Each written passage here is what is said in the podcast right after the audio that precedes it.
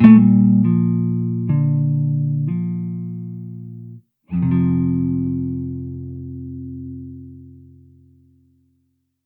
Друзья, всем привет! С вами Аня Проворная, и вы слушаете новогодний выпуск подкаста «Эмоциональный интеллигент». Да, несмотря на то, что я поленилась и не успела опубликовать этот выпуск в прошлом году, все равно считаю его новогодним, потому что хочу с вами поделиться своим самым главным пожеланием самой себе на этот год, и, возможно, мои мысли, мои какие-то переживания личные помогут вам сформулировать не столько цели, резолюшенс и все прочее, а скорее какое-то важное направление, ценность, потому что ценность — это своего рода компас, позволяющий не сбиваться со своего пути, даже когда вокруг хаос и тьма. Итак, Последние полтора года для меня стали очень тяжелыми и по объективным а, всем известным причинам, и в связи с трагическими событиями в моей семье, которые, конечно, на меня тоже очень сильно повлияли. И я стала замечать, что во время праздников меня одолевала какая-то ужасная, тягучая, густая ностальгия, из которой невозможно выбраться, которая просто всю меня захватывала. Ностальгия, конечно же, по тому периоду до всех этих событий, и я не могла отделаться от мысли, что тогда было все так хорошо, и я даже не представляла, насколько я счастливая, и тогда, кажется, не было проблем, и все близкие люди были в моей жизни, и у меня было два дома, коих сейчас уже нет. В общем, когда я об этом думала, мне казалось, что тогда просто была какая-то абсолютно беззаботная, счастливая, наполненная жизнь. И, конечно, вот это ощущение того, что тогда-то была вот эта квинтэссенция счастья, она потеряна навсегда, а, это ощущение меня прям добивало, и совсем заканчивались силы что-то пробовать, э, делать, э, не говорю уже про то, чтобы что-то создавать. Но было у меня, знаете, такое ощущение, что да, это, конечно, звучит как связанная история, но где-то я немножко себе привираю, что-то я где-то не договариваю точно. Я стала в это ощущение идти и поняла, конечно, ну, довольно очевидную, наверное, вещь. Все-таки в тот период, про который вот я в основном ностальгировала, там не было все безоблачно, да, там не было той боли а, и тех а, каких-то дополнительных проблем, которые есть сейчас, но все равно были темы в моей жизни, которые мне казались каким-то ограничением этой самой жизни. мне казалось, что мне нужно что-то еще преодолеть, и вот тогда-то, тогда-то я смогу расслабиться, я смогу наслаждаться, я смогу э, дышать полной грудью. И как бы парадоксально, странно это не звучало, но вот это понимание, что прошлое тоже было не идеальным, и я просто попала в ловушку когнитивного искажения, которое называется розовая ретроспекция. Кстати, это когда когда как раз-таки прошлое воспринимается в более позитивном ключе, и кажется, что все там было отлично. В общем, вот это срывание розовых очков, оно не сразу, но позволило мне в значительнейшей степени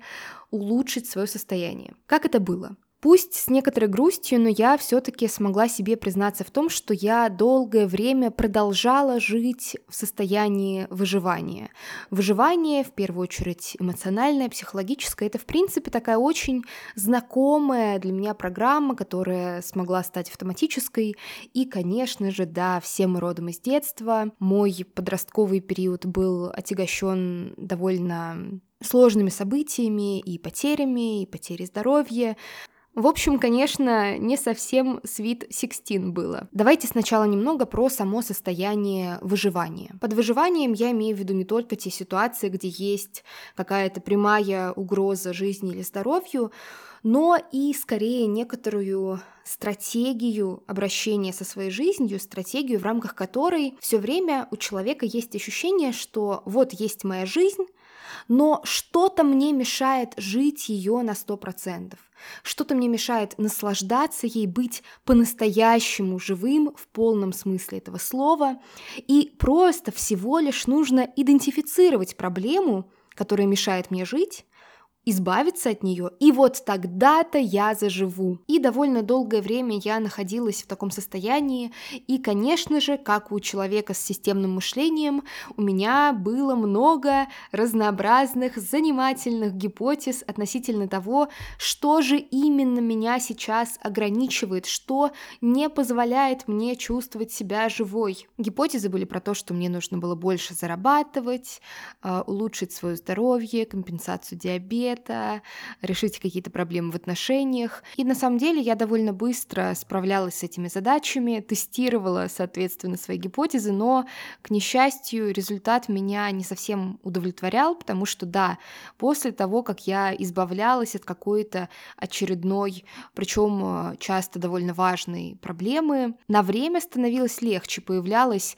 ощущение радости, иногда какой-то эйфории, но это состояние всякий раз не длилось слишком долго, долго, и мое внимание снова перенаправлялось на какую-то проблему, и мне снова казалось, вот, мне просто нужно вот это решить, чего-то добиться, к чему-то прийти, от чего-то избавиться, и тогда станет хорошо. Можно сделать вывод про то, что все тлен, но, конечно, это мне не очень подходит. И тут на помощь приходит, конечно же, как это часто бывает, моя профессия, а именно один из самых мной любимых э, терапевтических методов, который называется краткосрочный точная стратегическая терапия. И этот метод основывается, в частности, на, на мой взгляд, абсолютно гениальной идее. Если ты долгое время живешь с какой-то проблемой, которая почему-то не решается, это значит, что ты уже пытаешься каким-то образом эту проблему решить. В любом случае, что-то ты делаешь. Это может быть не какое-то активное внешнее действие, но какой-то способ взаимодействовать с собой. И именно предпринятые уже попытки решения эту проблему усугубляют и закрепляют в жизни. То есть по факту такой э, мета-проблемой было то, что я все время решала, решала, решала проблемы в своей жизни, избавлялась от трудностей, но от этого не приходило какое-то удовлетворение своей жизнью, мне было сложно наслаждаться тем, э, что я имела. А предпринятая попытка решения была как раз в этом постоянном, неукротимом проблем-солвинге, э, в рамках которого я находила проблему и говорила себе, вот, именно из-за этой самой самые проблемы. Я не чувствую себя в глобальном смысле хорошо, я не чувствую себя удовлетворенно, мне нужно это решить, мне нужно поправить здоровье, мне нужно больше зарабатывать, и вот тогда я стану себя чувствовать а, значительно лучше. И получается, что вот эта предпринятая попытка решения, она каждый раз давала мне какой-то глоточек надежды, что в прошлый раз не получилось, в прошлый раз моя гипотеза в итоге не была подтверждена, именно потому что я просто не ту проблему выбрала, на самом деле моя предыдущая проблема это вообще не проблема, это просто маленькая логическая задачка, которую нужно было решить, а вот теперь-то эта проблема, сейчас я ей займусь, э, я закатываю рукава, сейчас я все решу, я решаю, и все происходит то же самое. То есть я в очередной раз оказывалась каким-то осликом, который бежит за очередной морковкой, а не прекрасным, свободолюбивым конем из мультфильма «Спирит», который под конец э, бежит с развивающейся гривой. И дальше происходит э, довольно забавная вещь. Наверное, все вы знаете, что есть два очень разных состояния. Первое состояние, когда ты, например, где-то что-то читаешь и условно головой что-то узнаешь. Второе состояние, когда ты проживаешь что-то на своем собственном опыте, и знание становится как будто бы э, частью тебя, оно обретает какой-то объем, какой-то настоящий смысл. Дело в том, что когда я училась в университете, значительную часть своих академических работ, в том числе диплом, я писала как бы под крылом а, лаборатории позитивной психологии, что мне очень нравилось. И позитивная психология — это, конечно же, не про то, что нужно просто радоваться и не нужно грустить, все просто. Если говорить очень кратко, то главный смысл, эссенция такая позитивной психологии в том, что она фокусируется на а, том, как повысить уровень благополучия, а не на том, как избавиться от какой-то проблемы. Я понимаю, что вот этот тезис сейчас может звучать очень странно, потому что а, в нашем таком интуитивном восприятии мира, а, восприятии того, как мы устроены, кажется, что здоровье — это отсутствие болезни. А счастье, благополучие — это просто отсутствие проблем. Но на самом деле это не так. И самое смешное, конечно, что я писала об этом, читала об этом реально несколько лет, фактически без перерыва, но на уровне переживаний, на уровне собственного а, личного опыта я это до конца поняла а, или в какой-то, как минимум, значительно большей степени а, не так давно. Проиллюстрирую сейчас вот эту идею про то, что счастье — это не отсутствие проблем сначала на таком более а, отвлеченном, скажем так, материале, потом вернусь к своей истории. Итак, было такое исследование, в котором ученые пытались понять, как связан уровень благополучия субъективного, то есть условно то, что мы называем счастьем, и уровень дохода. И были получены такие, на мой взгляд, очень элегантные, но интересные интересные, вызывающие какую-то рефлексию результаты. В общем, а, есть прямая корреляция между уровнем дохода и уровнем благополучия. То есть прямая корреляция это про то, что чем больше человек зарабатывает, тем он чувствует себя в своей жизни лучше. Но есть большое но, конечно же. Но заключается в том, что вот эта вот прямая корреляция, она как бы заканчивается, когда уровень дохода достигает среднего значения. То есть, когда человек э, действительно нуждается в чем-то, когда человеку не хватает финансов на какие-то базовые потребности, да, повышение уровня дохода влияет на его субъективное благополучие. Но когда появляется какой-то средний, достаточный для а, нормальной э, жизни уровень дохода, все, деньги больше не влияют на то, как человек себя чувствует. И если возвращаться к моей истории, то последние полгода стали для меня очень а, странными, потому что, во-первых, еще не зажила боль от потерь недавних. Э, Еще, конечно же, остается боль, которая не закончится, пока не закончатся определенные события. Появилась какая-то новая боль, появились новые проблемы. Часть из них решается, но на их место приходят новые. И все это на меня влияет, но на самом деле, как бы это парадоксально не было, как бы это странно ни звучало, я чем дальше, тем больше чувствую себя живой. И, честно говоря, мне потребовалось некоторое время, чтобы сформулировать для себя, что такое быть живой, потому что на уровне ощущений это состояние ни с чем нельзя спутать, но что именно делает его таковым, было для меня некоторое время загадкой. Я пришла к тому, что когда я живу, а не выживаю, я в любви. Быть в любви для меня это про то, чтобы иметь какой-то внутренний ресурс, какую-то способность эту любовь проживать на повседневной основе. То есть это выражается в очень простых вещах. Встать утром и понять, что я люблю этот день, мне нравится план, который у меня есть на сегодня, я иду заниматься работой, и я люблю то, что я делаю, я люблю место, в котором я живу, я люблю свое тело, я люблю своих близких людей, люблю свой пушистый коврик, который оставляет очень много ниток на носках, люблю наливать утром кофе из турки в свою любимую чашку и проливать половину содержимого на стол. И вот эта фраза про то, чтобы иметь ресурс, быть в любви, проживать эту любовь, она может казаться довольно какой-то неловкой, странной, потому что нам часто кажется, что любовь это какое-то абсолютно прямое, автоматическое, естественное следствие того, что некоторый объект или занятие или человек обладают какими-то классными качествами. То есть буквально, если что-то является или кто-то хорошим, то, конечно же, мы это любим. Но на самом деле любовь — это качество субъекта, это процесс внутри того, кто эту любовь ощущает. И, соответственно, можно жить очень хорошую, приятную жизнь, насыщенную, но не испытывать к ней особой любви, потому что любовь — это не что-то само собой разумеющееся. Чтобы любить, нужна некоторая дисциплина внимания. Как писала Белла Ахмадулина в своем стихотворении «Молоко», «Необъятна земля, но в ней нет ничего, если вы ничего не заметите». Дисциплина внимания внимание нужна для того, чтобы замечать и ценить, потому что наша психика очень адаптивна, и мы правда привыкаем ко всему, даже к самому прекрасному. Рано или поздно, если мы не прикладываем какие-то усилия, если мы не берем на себя ответственность за свою любовь, мы начинаем ко всему относиться как к чему-то само собой разумеющемуся. И как вы можете догадаться, вот эта способность проживать любовь, она не приходит сама собой просто от решения каких-то проблем. Это отдельный процесс, который важно в себе культивировать.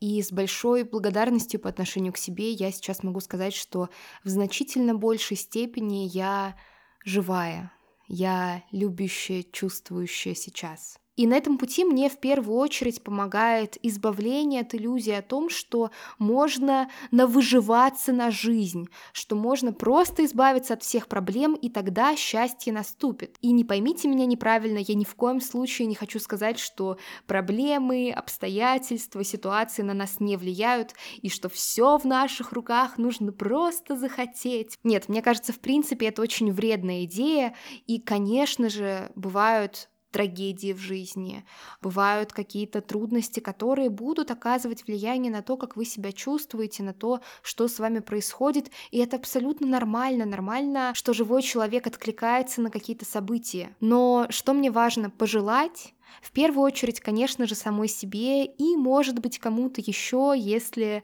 это будет чем-то важным. Не перекладывать ответственность за свое благополучие, за свое процветание, на проблемы. Очень легко провалиться в фантазию о том, что нужно просто решить какую-то проблему или подождать, когда какой-то период закончится, и тогда-то счастье само собой наступит, потому что не наступит, точнее, оно может наступить на какой-то довольно короткий период, но потом происходит такой процесс, который называется гедонистическое пресыщение, то есть гедонистическое пресыщение — это такая особенность нашей нервной системы, нашей психики, которая заключается в том, что мы быстро привыкаем к хорошему, хорошему, и хорошее становится просто какой-то данностью, какой-то нормой. А когда что-то есть данность, мы это не ценим. Проблемы и трудности определенно на нас влияют, но их отсутствие не может сделать нас счастливыми. И, к сожалению, я не смогу вам дать какой-то полноценный алгоритм, который работает абсолютно для всех людей.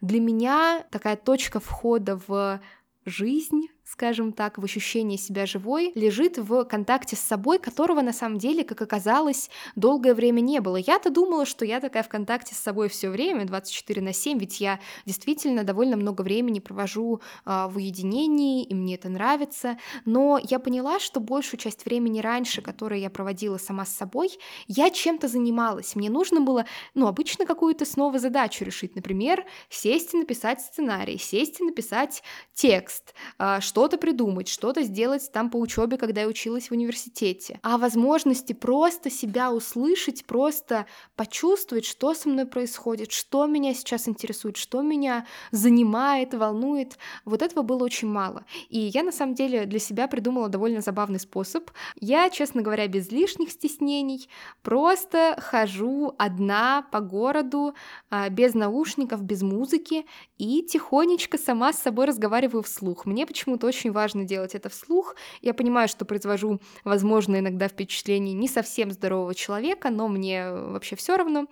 А, и именно вот этот процесс, влияет на мое состояние очень сильно. На самом деле значительно сильнее сейчас, чем какие бы то ни было другие практики, спорт, дневник, медитации и что бы то ни было еще. Такой, э, пусть немного чудаковатый, да, но все-таки контакт с собой позволяет мне как будто бы открыть дверь в какую-то витальность, в какую-то жизненную энергию. А, ничего эзотерического под энергией не имею в виду.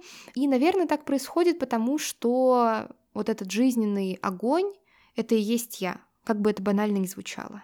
А, интерес, пламя, горящие глаза, идеи, желание что-то сказать, желание что-то создать. Смысл — это то, что я никогда не могла найти на самом деле в книгах, фильмах, э, жизнях других людей. Это то, что всегда появлялось просто где-то внутри меня, и мне нужно было буквально это услышать и начать что-то делать. И, мой дорогой слушатель, к несчастью, я не знаю, какой именно способ, какие именно шаги помогут тебе сейчас культивировать культивировать в себе жизнь, а не выживание. Но В одном я уверена наверняка. Если продолжать делать то, что ты делаешь, ты будешь получать примерно те же самые результаты, которые ты сейчас получаешь. И если продолжать просто пытаться решить все проблемы и ожидать, что вот после очередной проблемки-то наступит счастье, то ты получишь гору решенных проблем, поздравляю, но также и гору новоприобретенных, потому что проблемы не заканчиваются. И это не характеристика бессмысленной бессмысленности, это характеристика самой жизни, потому что жизнь динамична и она развивающаяся. А развитие в любом случае происходит через какие-то, ну, кризисы. А во время кризиса в любом случае есть какие-то задачи, которые, наверное, воспринимаются как что-то трудное. И, наверное, в будущем будет больше выпусков такого формата, более личного. А, и я, вероятно, кто знает, буду предлагать какие-то более конкретные шаги, но, как вы понимаете, это требует времени, потому что мне нужно изрядно походить по городу и побормотать с самой собой о чем-нибудь интересном. Итак, в завершении я предлагаю вам три, на мой взгляд, очень важных вопроса, которые помогут начать свой путь от выживания к жизни.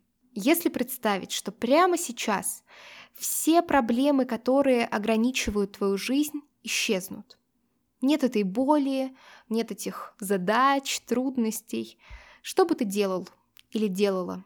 Ответ э, «я бы наслаждалась жизнью» не подходит, нужно написать а, или проговорить, но желательно написать от руки что-то такое конкретное. То есть можно свой день представить. День без каких бы то ни было проблем. Что именно для меня было бы важно сейчас в этом? В этом действии, в этом шаге, в этом, а, возможно, каком-то новом опыте? Какая там ценность? Что вот прям самого прекрасного в этом было бы для меня? Как я могу прямо сейчас эту ценность реализовать? Возможно, по-другому, возможно, не идеальным образом, возможно, не на тысячу процентов. Но есть ли сейчас что-то, пусть небольшое, но несущая в себе вот это нечто важное, что бы мне хотелось в своей жизни культивировать, взращивать, чем бы мне хотелось напитываться. И на сегодня это все. С вами была Аня Проворная, и вы слушали подкаст «Эмоциональный интеллигент». До скорого!